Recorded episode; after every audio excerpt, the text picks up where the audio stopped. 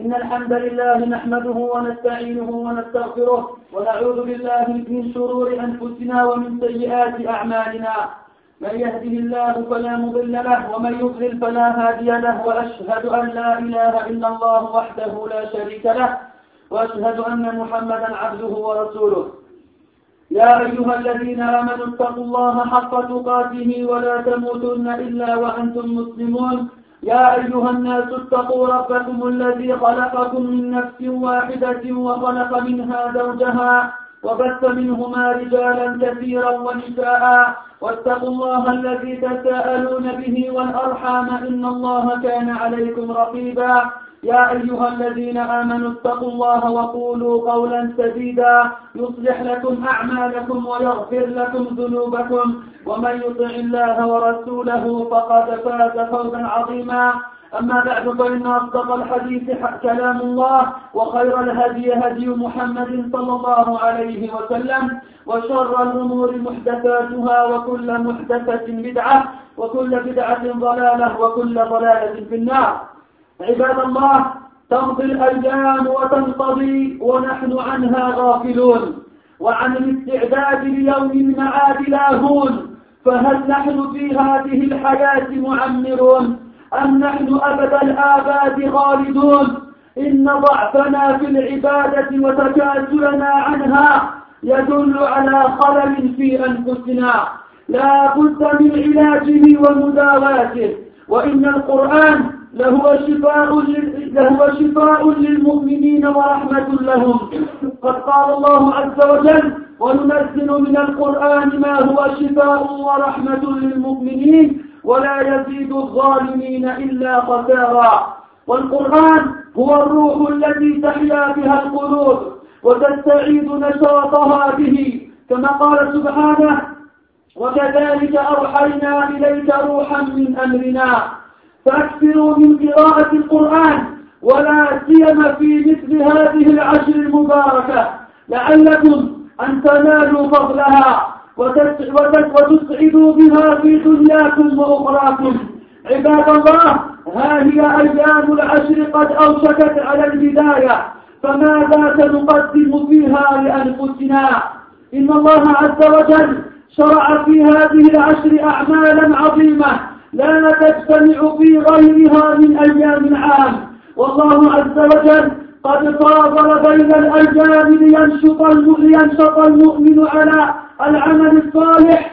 كلما زاد الفتور جاء الزمن الفاضل فينشط لعبادة ربه ويتقوى على طاعته. فأين عباد هذه الأمة؟ أين من يبيت لربه ساجدا وقائما؟ يحذر الآخرة ويرجو رحمة ربه.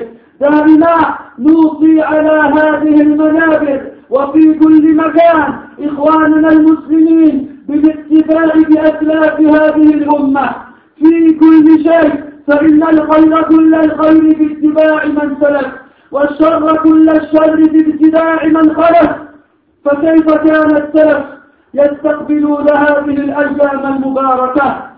كان سعيد بن جبير رحمه الله إذا دخلت أيام العشر اجتهد اجتهادا شديدا حتى ما يكاد يقدر عليه. كان يقول لا تطفئوا لا تطفئوا سرجكم ليالي العشر. ويقول أيقظوا خدامكم يتسحرون لصوم يوم عرفة. وأقسم محمد بن النضر رحمه الله على نفسه ألا ينام حتى إذا غلبته عيناه. وقد قال مجاهد رحمه الله كان أبو هريرة وابن عمر رضي الله عنهما يخرجان أيام العشر إلى السوق فيكبران فيكبر الناس معهما. لا يأتيان السوق إلا لذلك أما حال السلف في صيام العشر والترغيب في ذلك فقد ورد عن بعضهم ومنهم الحسن البصري رحمه الله أنه قال صيام يوم من العشر يعدل شهرين وقال عبد الله بن عون كان محمد بن سيرين يصوم التسع من ذي الحجة كلها وأما حال السلف في الحج فإن الحديث عن أحوالهم في الحج حديث عن علم قد درس مناره ومحيط آثاره فلم يبق منه إلا بقايا من الرسوم والألفاظ وأطوال من الجمل والعبارات والتي ما فتئ الناطقون يرددونها حثا للناس على التمسك بما كان عليه السلف. وترغيبا لهم في سلوك في سلوك سبيلهم واقتفاء آثارهم. وإلا فأين نحن من القوم؟ كم بين اليقظة والنوم؟ لقد كان للحج تأثير عظيم في تزكية النفوس وإصلاح القلوب لما فيه من معاني العبودية ومظاهر الربانية التي تجلت في كل أعماله ومناسكه فأثمرت في واقع السلف قلوبا نقية قلوبا تقية وأفئدة ذكية وأبدانا طاهرة نقية فكانوا مع إحسانهم العمل يخشون الرد وعدم القبول. أما نحن إلا من رحم الله فلا إحسان ولا خشية. ومع ذلك ينام أحدنا من أجفونه وكأنه حاز النعيم وضمن من الجنة في البرزه الأعلى. ولئن ورد عن بعض السلف أنه قال الركب كثير والحاج قليل فما عسانا أن نقول. نسأل الله ألا يمكتنا فما أحرانا أن نعود إلى ما كان عليه سلف الصالح عقيدة ومنهاجا عبادة وسلوكا حتى نفوز بما فازوا به من سعادة الدارين العز في الدنيا والنعيم في الآخرة. أيها الإخوة كان السلف يعملون حق رفيق يعلمون حق رفيق السفر فيحسنون صحبته. ويواسونه بما تيسر لديهم من طعام وشراب. وكان كل واحد منهم يريد أن يخدم أخاه ويقوم بأعماله. لا يمنعه من ذلك نسب ولا شرف ولا مكانة عالية. قال مجاهد رحمه الله صحبت ابن عمر في السفر لأخدمه فكان هو يخدمني. وكانوا يبذلون أموالهم للرفقة. ويصبرون على الأذى ويطيعون الله تعالى في من فيهم. يروى أن بهيمن العجلي ترافق مع رجل تاجر موسر في الحج يعني غني. فلما كان يوم خروجهم للسفر بكى بهيم حتى قطرت دموعه على صدره. وقال ذكرت بهذه الرحلة الرحلة إلى الله ثم على صوته بالنحيب. فكره رفيقه التاجر منه ذلك وخشي أن يتنغص عليه سفره سفره سفره معه بكثرة بكائه. فلما قدما من الحج جاء الرجل الذي رافق بينهما إليهما ليسلم عليهما. فبدأ بالتاجر فسلم عليه وسأله عن حاله مع بهيم فقال له والله ما ظننت أن في هذا الخلق مثله. كان والله يتفضل علي في النفقة وهو معسر يعني فقير وأنا موسر ويتفضل عليه علي في الخدمة وهو شيخ ضعيف وأنا شاق. ويطبخ لي وهو صائم وأنا مفطر. ثم خرج من عنده هذا السائل فدخل على بهيل فسلم عليه وقال له كيف رأيت صاحبك؟ فقال رحمه الله خير صاحب. كثير الذكر لله طويل التلاوة للقرآن سريع الدمعة متحمل لهفوات الرفيق فجزاه الله عني خيرا. وكان كثير من السلف يشترط على أصحابه في السفر أن يخدمهم اغتناما لأجل ذلك. وكان ابن المبارك رحمه الله يطعم أصحابه في الأسفار أطيب الطعام وهو صائم. وكان إذا أراد الحج من بلده جمع أصحابه وقال من يريد منكم الحج؟ فيأخذ منهم نفقاتهم فيضعها في صندوق ويغلقه ثم يحملهم وينفق عليهم أوسع النفقة ويطعمهم أطيب الطعام ثم يشتري لهم من مكة ما يريدون من هدايا ثم يرجع بهم إلى بلده فإذا وصلوا صنع لهم طعاما ثم جمعهم عليه ودعا بالصندوق الذي فيه نفقاتهم فرد إلى كل واحد نفقته. كيف كان حال السلف عند الإحرام والتلبية؟ يا أخي الحبيب كان السلف رحمهم الله يستشعرون معنى الإحرام فهو يعني عندهم الانخلاع من جميع الشهوات الأرضية والتوجه بالروح والبدن إلى خالق السماوات والأرض. لذلك فقد كانوا يضطربون عند الإحرام.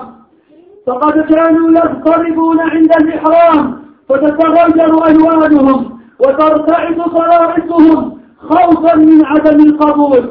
فكان أنس بن مالك رضي الله عنه إذا أحرم لم يتكلم في شيء من أمر الدنيا حتى يتحلل من إحرامه. وهذا علي بن الحسين لما أحرم واستوت به راحلته اصفر لونه وارتعد ولم يستطع أن يلبي. فقيل له ما لك؟ فقال أخشى أن أقول لبيك اللهم لبيك وأن يقال لي لا لبيك ولا سعديك وكان شريح إذا أحرم كأنه حية صماء من كثرة الصمت والتأمل والإطراق لله عز وجل. والإطراق هو الانخفاض يعني انخفاض الرأس لله سبحانه. ولئن كان كثير من حجاج هذا الزمان لا يلبون. وأغلب الذين يلبون لا يجهرون بالتلبية ولا يرفعون بها أصواتهم. فقد كان السلف رحمهم الله على خلاف ذلك. قال أبو حازم رحمه الله كان أصحاب النبي صلى الله عليه وسلم إذا أحرموا لم يبلغوا الرجاء حتى تبح أصواتهم لأنهم يعلمون أن ذلك مما يحبه الله عز وجل لما رواه أهل السنن عن سائب الأنصاري رضي الله عنه أن النبي صلى الله عليه وسلم قال أتاني جبريل عليه السلام فأمرني أن آمر أصحابي أن يرفعوا أصواتهم بالتلبية. وما عند الترمذي من حديث ابن عمر رضي الله عنهما أن النبي صلى الله عليه وسلم قال أفضل الحج العج والسج. والعج هو رفع الصوت بالتلبية والسج هو سيلان دماء الهدي والأضاحي. أيها الناس كيف كانت عبادة السلف في الحج؟ قد كان السلف رحمهم الله يواظبون في الحج على كثير من العبادات وعلى الإطلاق على نوافل الصلاة.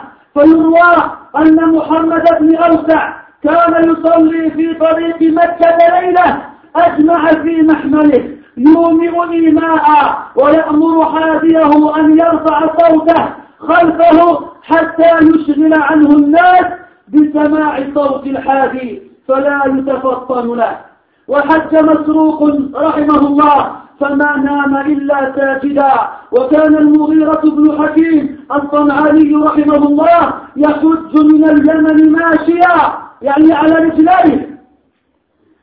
وكان له ورد بالليل يقرأ فيه كل ليلة ثلث القرآن فيقف فيصلي حتى يفرغ من ورده ثم يلحق بالركب متى لحق. فربما لم يلحقهم إلا في آخر النهار. ومع كثرة العبادات فقد كان السلف رحمهم الله شديد الحذر من أن يدخل في عملهم شيء من الرياء أو حظوظ النفس لأنهم يعلمون أن الله عز وجل لا يقبل من العمل إلا ما كان خالصا لوجهه صوابا على سنة نبيه صلى الله عليه وسلم. كما في صحيح مسلم عن أبي هريرة رضي الله عنه عن النبي صلى الله عليه وسلم أن الله عز وجل يقول من عمل عملا أشرك فيه معي غيري تركته وشركه. ولذلك لما قال رجل لابن عمر ما أكثر الحاج؟ قال له ابن عمر رضي الله عنهما بل ما أقلهم وقال شريح القاضي الحاج قليل والركبان كثير. ما أكثر من يعمل الخير ولكن ما أقل الذين يريدون وجه الله.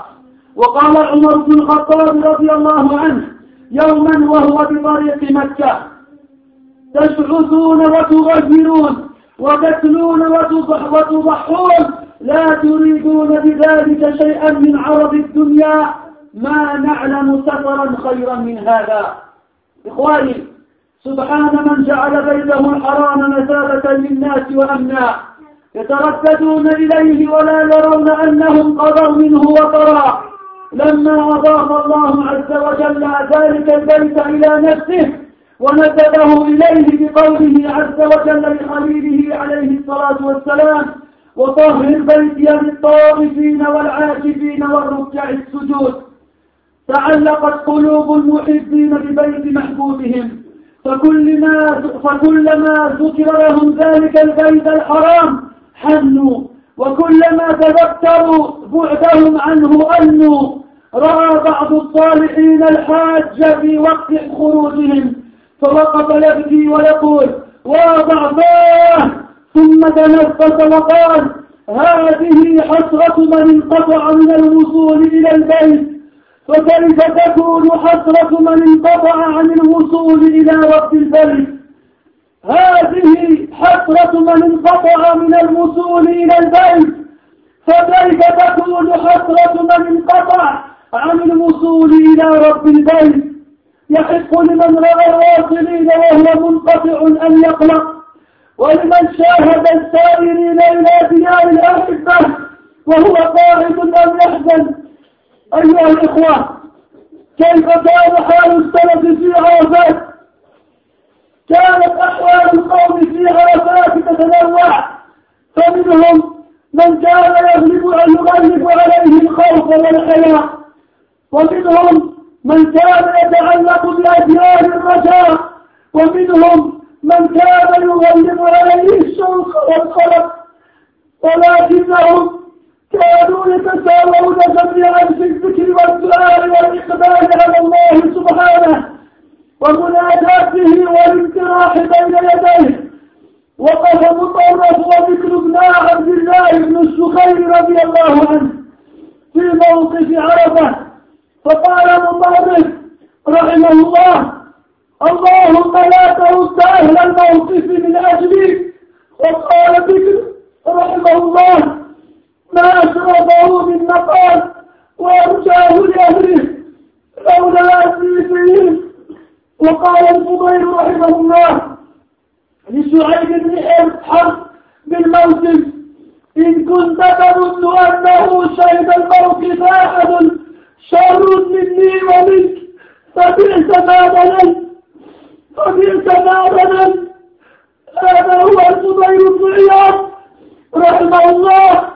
من عباد هذه الأمة ومن زهادها يشهد الموقف ويقول لصاحبه إن كنت تظن أنه شهد الموقف أحد شر مني أحد شر مني ومنك فبئس ما ظننت. وكان سفيان الثوري رحمه الله ممن يقدم الرجاء في هذا اليوم. فقد قال ابن المبارك رحمه الله جئت إلى سفيان الثوري عشية عرفة وهو جاس على ركبتيه وعيناه تذرفان فالتفت إلي فقلت له يا سفيان من أسفر هذا الجمع حالنا فقال رحمه الله الذي يظن أن الله لا يغفر لهم الذين يظنون أن الله لا يغفر لهم هو أسوأ حال هذا الجنب وروي عن الفضيل رحمه الله أنه نظر إلى نشيش الناس وبكائهم عشية عرفة. فقال أليس أرأيتم؟ لو أن هؤلاء صاروا إلى رجل فسألوه دانقا يعني سدس درهم أكان يردهم. قالوا لها قال والله والمغفرة عند الله أهون من إجابة رجل ألهم بذلك. أبعد هذا يبقى للمسلم عذر في ترك العبادات في هذه الأيام. أبعد هذا يبقى المسلم بعيدا عن رب الأرض والسماوات. لقد فات هؤلاء بإخلاصهم وبما قاموا من أعمال صالحة فبماذا نفوز نحن؟ فبماذا نفوز نحن؟ ماذا قدمنا لهذا الدين؟ وبماذا تميزنا في العبادات؟ نسعد لإقامة الفرائض والكثير منا ينقل عن آداء السنن والرواتب فكيف نقترب نقترب من الله سبحانه مع هذه العبادات القليلة ومع هذه الجهود ومع ماذا فعل هل زدت ساجدا؟ لا والله. ماذا فعل؟ هل صمت من غير رمضان ومن غير أيام الست من شوال؟ لا والله. ماذا فعل؟ هل أنفقت من مالك في سبيل الله؟ لا والله. ماذا فعل؟ هل تكفلت بالايتام والاراضي والمساكين لا والله. ماذا فعل؟ حتى تقوم امام الله يوم القيامة وترى ميزانك امتلأ بالحسنات والاجور ماذا فعل ثم ماذا فعل ثم ماذا فعل فإن لم تفعل شيئا في هذه العشر المباركة فمتى تفعل شيئا؟ فإذا لم تصم في هذه الأيام العظيمة فمتى تصوم فإذا لم تتقرب إلى الله عز وجل بالعبادات والمتطوعات فمتى تتقرب إليه سبحانه فمتى تتقرب إليه سبحانه. وقد جاء في الحديث الصحيح القدسي أن الله عز وجل يقول ولا يتقرب إلي عبدي بشيء أحب إلي من أحب إلي مما افترضته عليه. ولا يزال عبدي يتقرب إلي بالنوافل حتى أحبه حتى أحبه. هل استغنيت عن حب الله لك هل أنت في غنى عن أن يحبك الله؟ فالشأن كل الشأن أن تحب ليس الشأن أن تحب. تعصي الإله وأنت تزعم حبه. هذا محال في القياس بديع. لو كان حبك صادقا لأطعته إن المحب لمن يحب مطيع إذا لم تجتهد في هذه الأيام فمتى تجتهد؟ بارك الله فيك. نسأل الله عز وجل أن يوفقنا للعمل الصالح في هذه الأيام المباركة. وأقول ما تسمعون وأستغفر الله العظيم لي ولكم ولسائر المسلمين من كل ذنب فاستغفروه إنه هو الغفور الرحيم. الحمد لله رب العالمين والعاقبة للمتقين ولا عدوان إلا على الظالمين. وصلى الله وسلم وبارك على أشرف الأنبياء والمرسلين وإمام الأصفياء والمتقين محمد بن عبد الله عليه أفضل الصلاة والتسليم. وعلى آله وأصحابه أجمعين ثم أما بعد. Mes frères, demain, Inch'Allah, nous serons le premier du mois de Dhul Hijjah. Nous allons rentrer dans les jours qu'Allah Azza wa Jal se fait dans l'année. Combien de jours dans l'année passe et nous sommes insouciants? Combien de fois on a l'occasion de se préparer pour comparaître devant Allah Azza wa Jal le jour du jugement et malgré ça nous oublions. Est-ce que nous allons vivre éternellement Est-ce que chaque fois qu'il n'en est pas de notre vie, on a la conviction qu'il en restera d'autres Et pourtant, malgré ça, on remarque à quel point l'adoration, qui est le pilier principal de l'islam, hein, les cinq piliers ne sont-ils pas des adorations On la voit s'affaiblir chez les musulmans. On la voit s'affaiblir à un point où certains d'entre eux, carrément, elle disparaît. Les gens ne font plus aucun acte d'adoration et malgré ça, ils continuent à se prétendre musulmans. L'adoration n'est pas chez nous est devenue faible. Et c'est à cause de la faiblesse de notre adoration que notre lien avec Allah Azzawajal est affaibli. Et c'est à cause de l'affaiblissement de notre lien avec Allah Azzawajal que nous sommes arrivés là où nous nous trouvons aujourd'hui. Ce n'est pas à cause de situation économique, ce n'est pas à cause de situation militaire, ce n'est pas à cause de situation démographique, c'est à cause d'une raison, religieuse et seulement. La seule chose qui a fait que les musulmans sont où ils sont aujourd'hui, c'est parce qu'ils ont délaissé les ordres de leur Seigneur Azzawajal. Allah subhanahu, de par sa grande miséricorde et sa grâce, nous multiplier d'heures dans l'année pour qu'on puisse se rattraper. Appelez-nous la sélection. La dernière période connue était celle du Ramadan. Et jusqu'à aujourd'hui, il y a eu deux mois et quelques. Qu'est-ce qu'on a fait pendant ces deux mois-là? On s'est reposé sur nos lauriers. Comme si ce qu'on a fait pendant le mois du Ramadan avait été accepté et nous l'avions su avec la, la, plus grande certitude. Alors on se dit que tu l'appelles, je me repose jusqu'au Ramadan prochain. Pendant cette période d'interruption, tu, tu, tu, tu négliges tes adorations, qu'elles soient obligatoires ou autres, et en négligeant tes adorations, elle s'affaiblit, ce qui affaiblit ta foi. Mais Allah subhanahu il donne des occasions de relancer la machine et de nous l'activer à nouveau. Là, nous rentrons de perdre à partir de demain dans les meilleurs jours de l'année. Les meilleurs jours de l'année, les jours où Allah subhanahu wa ta'ala aime les bonnes actions, plus qu'il nous les aime dans le reste des jours de l'année. C'est vrai, dans les mosquées, la plupart des imams nous rappellent l'importance des trois premières générations de cette communauté. Quand on dit Al-Salaf Saleh, ça veut dire les dieux prédécesseurs. Ah, le mot Salaf, ce n'est pas un mot qu'on a inventé. C'est un mot qui existe dans le arabe depuis toujours. C'est un mot qu'Allah Ta'ala leur dans le Coran. وجعلناهم سلفا ومثلا للآخرين. كان موقف قبيب على الإسباق بالله وقريب الحديث الصحيح. كان يا فاطمة رضي الله عنها نعم الثلاث أليات يا فاطمة. سباة مكونا فوقي إسم الله مدخل دور لسؤالكم الناس من رسول الإسلام. للصحابة رضي الله عنهم. ceux qui les ont suivis et ceux qui les ont suivis. Les salafs, rahimahumullah, sont le meilleur des exemples dans toutes choses. D'ailleurs, il a été dit, le bien, tout le bien, est dans la suivi, est dans le suivi des deux prédécesseurs. Et le mal, tout le mal, est dans l'innovation des successeurs, ceux qui sont venus après. Ceux qui sont venus après. Alors, nous, on a besoin d'exemples. Et pour pas parler les meilleurs, on se doit de prendre les meilleurs des exemples.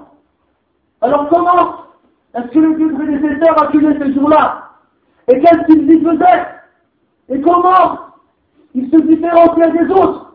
De leur adoration de leur lien avec Allah Azza wa Jal. Saïd ibn Zubayr, rahimahullah, lorsqu'il était les dix premiers jours du mois de Zulhijjah en traite, il faisait d'innombrables efforts, à un point où presque, il, il allait s'évanouir selon les fatigué. Et il disait, n'éveillez pas vos lampes la nuit, et réveillez vos servants pour qu'ils puissent manger et pour, qu'ils puissent manger avant l'autre et jeûner les jours à la fin. Et le prédécesseur jurait sur Allah Azzawajal qu'il n'essaierait de dormir que si ses yeux le battent c'est-à-dire qu'il ne dormira que lorsque ses paupières le, le battront et qu'il ne pourra plus combattre ou supporter le sommeil. عبد الله بن عمر يا أبو هريرة رضي الله عنهما فما يجيكم من ذو الحجة. إذا لم يزن بالاخوه بالتكبير. يجي الله أكبر ومن ذو الاخوه اللي جو في بجاك التكبير. يا عبد الله بن عمر يا أبو هريرة رضي الله عنهم نال يوم مخشيك الفقصاء الحسن البصري رحمه الله يجي سلمي تيجان ان جور دي تيجيو دو الحجة الكوميه jour, de il aura une récompense que celui qui donne deux mois. Et Abdullah ibn Aoun, il disait que Muhammad ibn Sirin, il donnait les neuf jours de Dhul Hijjah. Parce que si donne le jour de l'Eid, il n'y a pas de jeûne. Le jour de l'Eid. Quant à, à l'état de ses prédécesseurs pendant le pèlerinage, Comment étais-tu? Comment te trouvais-tu On en parle. Et malheureusement, on ne trouve plus personne qui en fait autant. On en parle.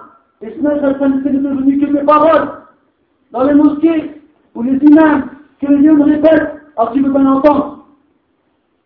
Les imams les répètent avant de pousser les gens à essayer d'en faire une partie, de faire une partie de ce que les salafs faisaient dans leur adoration. Comment peut-on comparer des gens endormis, des gens réveillés? Comment peut-on comparer nous à eux C'est pour ça qu'on insiste bien sur le fait d'essayer de faire une partie de ce qu'ils pouvaient faire.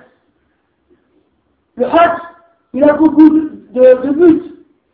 Ce n'est pas seulement le fait de répondre à une obligation divine, mais ça a aussi pour but de s'améliorer son âme et de se purifier le cœur et de se laver l'esprit de tout ce qu'il a pu accumuler comme passé dans l'endroit où il a vécu. C'est aussi un moyen de renouveler son lien avec Allah subhanahu wa ta'ala en essayant de s'habituer à faire le plus possible d'adoration pour Allah Azza wa Les deux prédécesseurs, malgré la multitude de bonnes actions qu'ils pouvaient faire, ils avaient toujours au fond d'eux une crainte et une peur à ce qu'Allah n'accepte pas leurs actions. D'ailleurs, il a été rapporté qu'un des prédécesseurs a dit il y a beaucoup de gens aujourd'hui, il y a eu le pèlerinage, et pourtant, il y a très peu de vrais pèlerins. Alors qu'est-ce qu'on devrait diminuer à notre époque C'est de prédécesseurs États à son époque à lui, à une époque où il y avait des dieux et des gens vertueux. Et il y a beaucoup moins de pèlerins qu'aujourd'hui. Qu'est-ce qu'on doit dire nous aujourd'hui alors Quand on voit des millions de personnes? On va pas dire qu'ils sont capables. On va dire qu'ils sont indénombrables, ne pas les compter. Et combien d'entre eux, vraiment, il a réussi à obtenir l'acceptation de son Seigneur Il y a que le prédécesseur de pendant le voyage. Vous savez qu'avant, les voyages étaient différents d'aujourd'hui. On n'avait pas les mêmes moyens de transport, on n'avait pas les mêmes facilités et les mêmes conforts. Pendant leur voyage, ils essayaient déjà de faire le plus de bien pour se rendre Allah subhanahu wa ta'ala. Ils cherchaient compagnons de voyage et ils imposaient à leurs compagnons d'être à leur service. Et leur disaient, c'est moi qui vais m'occuper de vous. C'est moi qui vais poser la tente. C'est moi qui faire à manger. C'est moi qui vais laver vos vêtements. Et c'est moi qui vais dépenser pour vous. Et le prédécesseur, c'est ainsi qu'il faisait. On rapporte que Bouhaïm al-Adjali, il avait choisi comme compagnon de voyage un commerçant qui était riche. Et lorsqu'ils se sont préparés à partir, Bouhaïm il à pleurer. À un point où les, où les gouttes de ses larmes, à un point où, où ses larmes, elles goûtaient niveau de sa barbe. Alors on lui dit, qu'est-ce que tu as? Il a dit, ce voyage et c'est préparatif. Et l'endroit vers, vers lequel je me rends m'ont fait penser au voyage vers Allah subhanahu wa ta'ala et le jour où je serai devant lui. Son compagnon qui était commerçant, il n'a pas aimé voir cela. Il s'est dit, s'il pleure déjà ici, lui, il va pas récupérer pendant tout le voyage et il gâcher mon voyage. Alors il est partir. Il est resté à Rabat pendant leur pèlerinage et ils sont revenus plus tard. Lorsqu'ils sont revenus et qu'ils ont accueillis, ils ont été voir le commerçant de riche. Ils ont dit, comment ce voyage s'est-il passé avec Pouhem Il a dit, voilà, jamais avant j'aurais pu croire qu'il existe quelqu'un comme lui. Moi je suis riche, et lui il est pauvre, mais il s'occupe de tout. Lui il est, il est vieux et fatigué, moi je suis jeune, et pourtant il est à mon service, il ne me laisse rien faire. Il passe son temps à jeûner, et pourtant il ne prépare rien à manger. Ensuite ils ont été voir Bouhaïm, ils lui ont dit, comment tu as trouvé ton compagnon? Il y a le, commerçant, il a dit c'était le meilleur des compagnons. Il passait son temps à lire le Coran, il avait la larme rapide lorsqu'il se recueillait et il ne perdait pas son temps. Alors qu'Allah le récompense. Regardez comment ils savaient vivre ensemble pendant le voyage. Et nous, malheureusement, on entend aujourd'hui quasiment tous les ans quand les frères viennent, parce que les appartements sont tous belles, oh laisse tomber, je me suis embrouillé avec un tel, enfin je me suis disputé avec un tel. Abdullah ibn Mubarak, rahimahullah, remporté dans le pèlerinage, il réunissait les gens, il réunissait les gens de son village, et leur disait, qui veut faire le parmi vous? Alors il se mettait avec lui, et il ramenait une boîte, et leur disait, donnez-moi tout l'argent que vous comptez dépenser pour le Hajj, et je le garde dans cette boîte. Alors ils leur ont donné leur, leur argent. Et pendant le voyage, c'est lui qui s'occupait de tout. Il préparait la tente, il préparait à manger, il leur achetait les meilleurs plats et les meilleurs poissons. Et quand ils sont arrivés sur place, c'est lui qui s'occupait de tout financièrement, il leur a même avancé, il leur a même payé les cadeaux qu'ils ont acheté à Mecca pour leur famille chez eux. Retour pareil. Un voyages qui nous fait semaine, voire des mois. Retour pareil.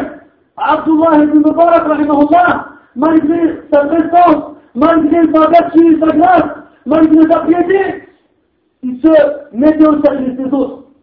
Malgré le rang qu'il avait, il disait pas eux ils sont plus pauvres que moi, ou bien eux ils sont moins sciences que moi, ou bien eux ils sont moins adorateurs que moi. Non, ils se mettaient à leur service. À un point où on aurait pu croire que c'est leur serviteur. Et leur donnait toujours le de ce qu'ils voulaient. Les meilleurs vêtements, les meilleures nourritures et les meilleures boissons. Lorsqu'ils arrivaient chez eux, ils ce qu'on ramène la boîte, ils l'ouvrit et ils rendaient à chacun l'argent qu'il avait préparé pour ce voyage. Il a toute la à charge, ils n'ont rien dépensé, et quand ils sont rentrés chez eux, ils ont retrouvé leur argent comme il était.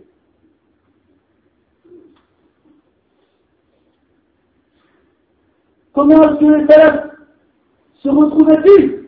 Qu'est-ce qu'ils ressentaient et éprouvaient quand ils faisaient talbiya, quand ils faisaient ihram? Un ihram, c'est l'état de sacralisation, la formule qu'on prononce pour commencer le menace dit du pèlerinage. Nous, comment on fait? On fait une douche, on met les deux vêtements, du moins les deux, les de tissu, et on dit la paix d'Allah, et c'est fini. Eux, c'était différent. Eux, c'était différent. Anas ibn Malik, le grand sahabi, quand il faisait l'ihram et qu'il était bien, il disait plus un mot jusqu'à ce qu'il enlève l'ihram. Et minimum, c'est toujours. On n'entend plus parler avec les gens. Il passe le temps aussi qu'il y a un dua dans le du Coran. Et Ali ibn al-Hussein, le petit-fils de Ali ibn Abi Talib, il était sur sa mouture et il voulait prononcer la formule. Il n'a pas réussi. Et il s'est mis à trembler, sa, sa couleur a changé. Et l'air, on lui dit, pourquoi tu ne dis pas la paix d'Allah Umrah? La paix, c'est une chose trois, tu dit Allah avec une Umrah ou avec un Hajj, un pèlerinage. Il a dit, j'ai peur de le dire et j'ai peur qu'on nous réponde. On n'accepte pas ta réponse à notre appel.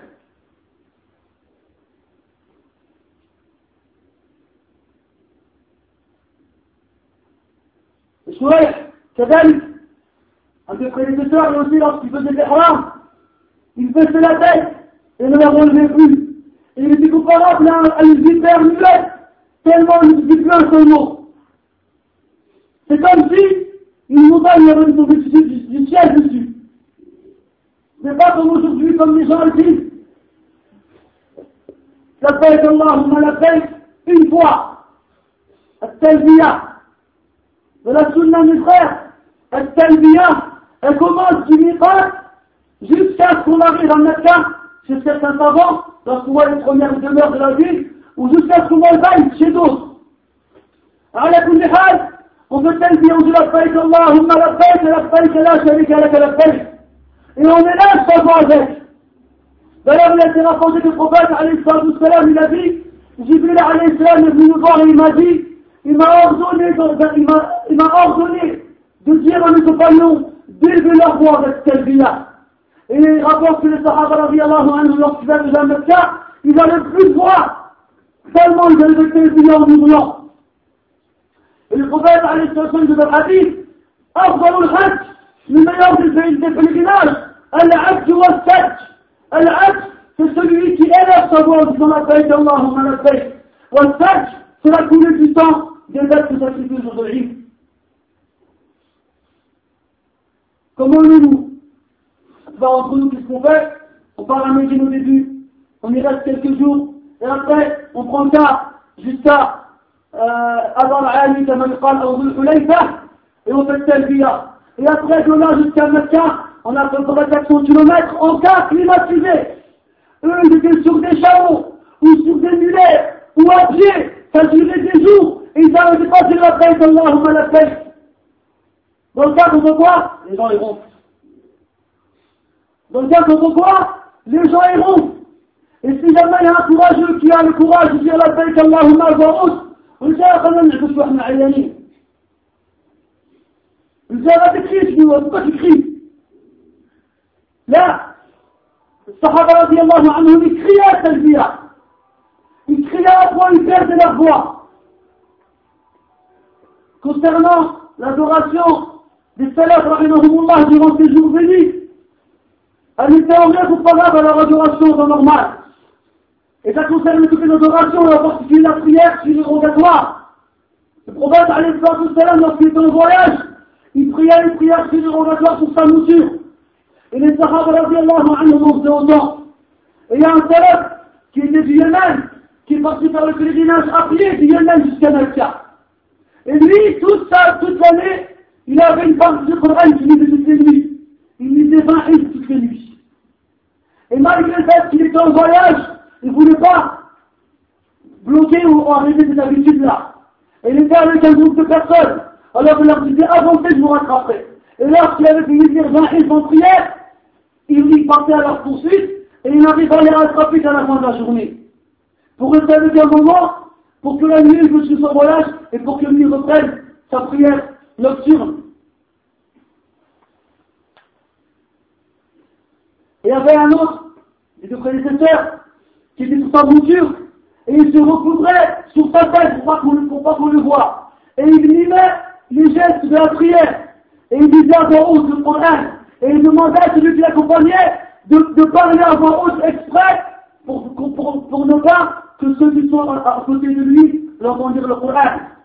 C'est-à-dire pour qu'il fasse ça le plus discrètement possible, pour que son intention reste la plus pure possible. Et cela, alayhi, comme on l'a dit, malgré toutes ces adorations, malgré toutes ces preuves de sincérité et de, et de pureté d'intention, ils avaient une, immense peur à ce qu'Allah subhanahu wa n'accepte pas de leur pèlerinage et leurs bonnes actions. Ils avaient peur que l'ostentation entre dans leurs actions. À un point où ils pensaient que tout Allah il accepterait ce jour-là de tout le monde sauf d'eux. D'ailleurs, Allah subhanahu wa ta'ala dans son hadith, celui qui fait une action quelconque dans laquelle il a associé à moi quelque chose ou quelqu'un, je lui mets cette action à celui à qui il m'a associé. Je n'accepterai rien. Et comme on le sait tous, pour qu'une intention n'accepterait Allah subhanahu wa ta'ala, il y a des conditions, la pureté d'intention, il fait partie de shahada, shahadu an la ilaha illallah, et al-mutaba'a, le suivi du prophète alayhi salam, et c'est la deuxième partie de shahadatayn, أشهد أن محمدا رسول الله إذا شريح القاضي كان يدافع علي بن أبي طالب رضي الله عنه il y a beaucoup de pèlerins il y a très peu de gens qui, dont Allah Ta'ala acceptera leur action. Combien de personnes font le bien, mais combien parmi elles veulent vraiment le Allah Subhanahu wa Ta'ala? Allah Ta'ala, il a mis quelque chose de particulier à, la Mecque. Il a mis quelque chose de particulier à la Kaaba, à la Kaaba, à un point où lorsqu'on l'évoque, lorsqu'elle nous est évoquée, elle provoque dans nos cœurs un sentiment particulier. Pour celui qui aura l'occasion de s'y rendre, il est impatient de se retrouver face à face avec elle. Et pour celui qui en est privé, il éprouve de l'amertume et de la tristesse à ne pas pouvoir être sur place. Il y a un des prédécesseurs qui a vu les gens partir dans le pèlerinage. Et son cœur se déchirait tellement il était triste parce qu'il ne pouvait pas partir avec eux. Alors il a crié, quelle faiblesse je porte Si c'est ça, la tristesse de voir ceux qui se rendent vers la, maison sacrée, c'est ça, la, la tristesse de ne pas pouvoir partir avec eux vers la maison sacrée, quelle doit être la tristesse de ceux qui ne peuvent pas se rendre vers le Seigneur et la maison sacrée? Et ceux qui sont privés de l'infini, ceux qui sont privés du bien, ceux-là quand allez voir Allah Ta'ala et qui verront l'avenir de ceux qui ont désobéi à Allah Subhanahu alors là ils seront tristes. Le prophète de le hadith, ils pleureront. Ils pleureront les larmes de leur corps. Et lorsqu'il n'y aura plus de larmes, ils pleureront du sang, al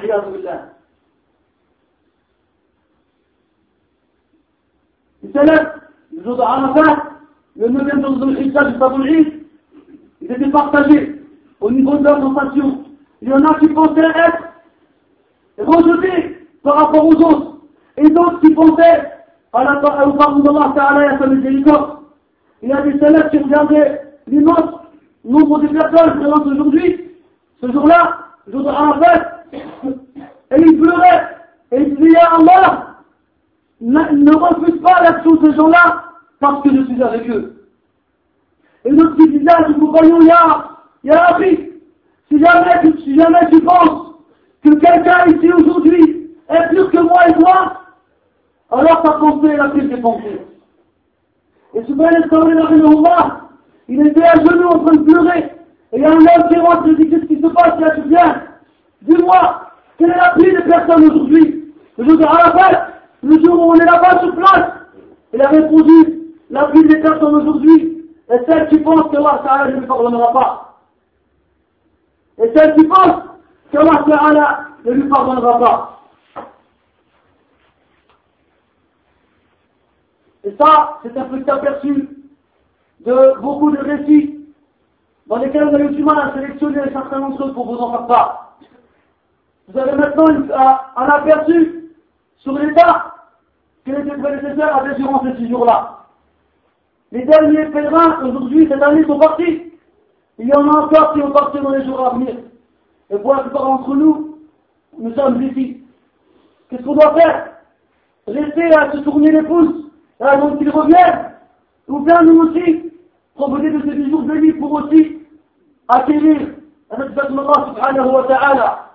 Ces gens-là, ils ont donné leur âme, leur argent et tout leur efforts pour Allah subhanahu wa ta'ala, sa religion et toi. Qu'est-ce que tu as donné? Ces gens-là, ils passaient leur nuit en prière et en consternation avec Allah subhanahu. Et toi, qu'est-ce que tu as fait? Est-ce que tu as jeûné en dehors du ramadan? Est-ce que tu as donné de l'argent en dehors de Zakat Est-ce que tu as fait des prières en dehors des obligatoires Est-ce que tu as déjà regardé les pauvres, les indigents, les orphelins et les femmes Est-ce que tu as déjà pensé une fois à ces gens-là qui n'ont pas à toi, qui les protègent Est-ce que tu as déjà pensé une fois que tu pourrais être au même rang que les prédécesseurs jour du jugement devant moi Qu'est-ce que tu as fait Est-ce que tu peux dire, a Allah une fois j'ai fait ça Et dans nos orgueillis, dans notre la fierté, je ne peux pas le dire. Moi, je ne peux pas le dire. Je parle pour moi. On ne peut rien dire du tout. On n'a rien fait. La prière obligatoire, on a du mal à tenir. Le jeûne, lorsqu'on a fait ce rôle le matin, on pense direct à la parce qu'on n'a pas.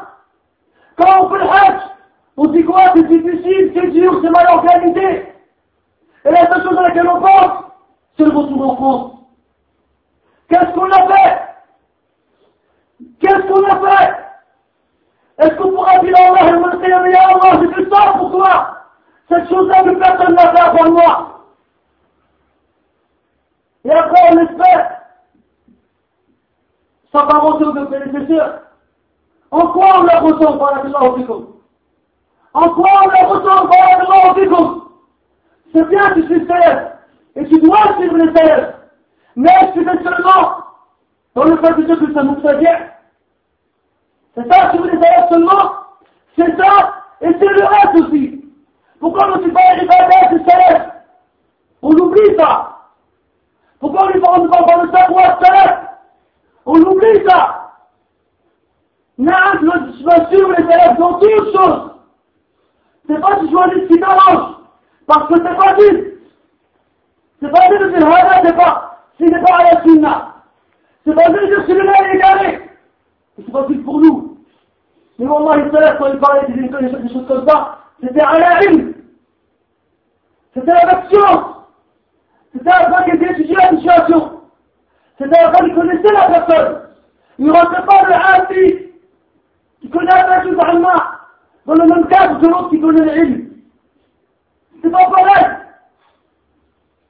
والله ولكن يصاب ثلاث والله ولكن يصاب ثلاث À cause de nous, on, on parle des gens, aux gens des salades, le livre de vos salades, c'est n'importe quoi. Quand on parle des gens, aux gens des salades, les gens des salades, salades c'est les gens les plus durs du monde. C'est les gens les plus méchants. C'est des gens qui pensent les gars, Dieu nous des égarés. Et voilà, il n'était pas comme ça. Wallah, il n'était pas comme ça. On fait du temps à la les frères. On fait du temps à cause de nos akhlaq, à cause de notre ibadah. On est détaillé dans les comportements. On est détaillé dans l'adoration. Quand la prière est finie dans la, la, journée, c'est qui est derrière? C'est ceux qui suivent les salafs. Alors qu'ils vont être au premier rang de ces prières, de ces mosquées. Et ceux qui sont en face, c'est eux à la fin. Quand on demande aux gens Comment est-ce qu'on reste connaître C'est qui que connaît moi? C'est ceux qui suivent les salafs. Quand tout le monde parle ici, comment est-ce qu'on reste connaître Pas pour, pour présenter l'idée à des frères, pour donner à l'humain. Si on prend tout le nombre de risques que vous connaissez ici, vous n'allez pas autant que moi. Je disais ça pour plaisanter, mais il y en a aucun qui m'a dit que c'est pas vrai. C'était vrai. Hada, il en connaît un, Hada, il en connaît deux, Hada, il en connaît même pas un, Hada, Hada, Hada, Hada. Après, on va dire aux gens, ouais, vous faites n'importe quoi, c'est en erreur. Mais celui qui t'écoute après toi, même quand tu dis bid'a, pas à dire le aïn correctement, c'est des raïs. Bid'a. Les machaïs, ils ont dit, tu peux même pas parler l'arabe. فرق بين واحد يتعلم العربية وما يقدرش ينطق بالحروف وفرق بين واحد ما يتعلمهاش أصلا Des Non, des cours d'arabe, le Ils sont les frères. Ils sont occupés dans leur travail. Ils sont occupés dans leur commerce. Hijra, hijra, hijra. Ça fait 10 ans que vous dites hijra, hijra, hijra, vous êtes toujours là. C'est ils avaient la valeur de la parole. Est-ce que la valeur de la parole Est-ce que la valeur de la parole Quand ils disaient une chose, ils la faisaient. Nous, on fait plein de choses, on ne fait rien du tout. Je vais faire par la je vais partir, on a fait les pas besoin de faire ça. Dix ans plus tard, va quoi Il a enlevé l'Ihya, il a enlevé le Khamis. Illa ma rahim Allah. Illa ma rahim Allah. Alors qu'on arrête de parler, qu'on arrête de faire honte aux salafs, qu'on arrête de leur faire honte. Parce que, alhamdulillah, ils ont fait ce qu'ils avaient à faire. Et jusqu'à aujourd'hui, on parle encore d'eux. Mais à cause de nous, les gens n'avaient que de parler d'eux. À cause de nous, les gens n'avaient pas de parler d'eux. Quand on appelle les chouillots saoudiens, شيخ نحن وزناكم من فرنسا الله المستعان والله ça m'est arrivé à moi j'appelle des chouillots au téléphone et quand j'en ai des frères de France ils sont là qu'est-ce que vous me posez comme question encore pourquoi pourquoi on en est arrivé là tu veux suivre les élèves suivez comme eux, donc suivez les Sahaba radiallahu anhum. Sahaba radiallahu anhum ont suivi le prophète alayhi salam. Et peut-être qu'on y arrivera. نسأل الله سبحانه وتعالى أن يوفقنا للأعمال الصالحة في هذه الأيام المباركة ونسأله سبحانه أن يوفقنا لمتابعة النبي صلى الله عليه وسلم وللاكتفاء بالسلف الصالحين يا رب العالمين اللهم اجعل منا جيلا كجيل السلف الصالحين يا رب العالمين اللهم اجعل فينا رجالا يعبدونك حق حق عبادتك. اللهم اجعل منا رجالا يحمدونك حق حمدك. اللهم اجعل منا رجالا يقومون الليل ويصومون النهار ويتقربون إليك بالنوافل والفرائض يا حي يا قيوم.